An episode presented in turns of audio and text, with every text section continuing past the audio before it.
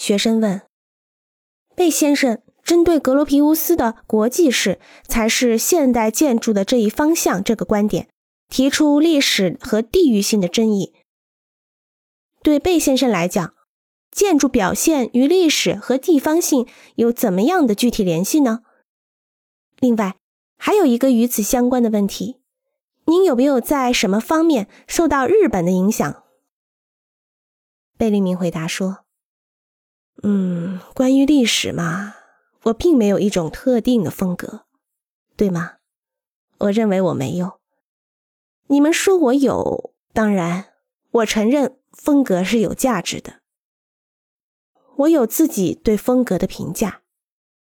我承认，我们最终的确会形成特定的风格。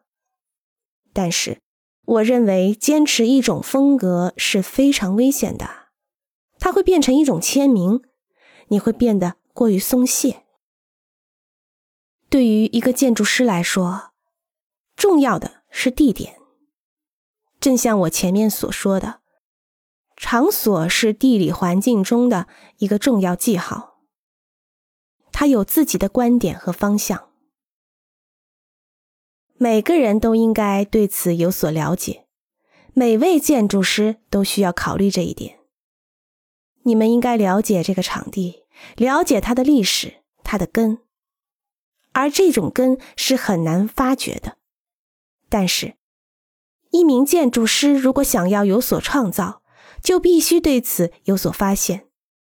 因为，如果你对此无所作为，你的建筑就会枯竭，你不会感到兴奋，你也不会有太大成就。因此，历史的重要性对我来说。就是那些特定的地方的根。现在拿我在卢浮宫的项目作为例子，如果我没有对卢浮宫和法国的历史做过研究，我就不会获得成功。我可能早就失败了，我可能会被踢出法国，我几乎就要被踢出去了。但是我有能力保护自己，因为。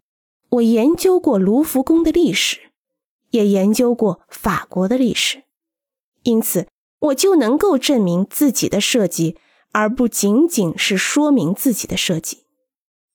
它是和法国、巴黎、卢浮宫和谐一致的。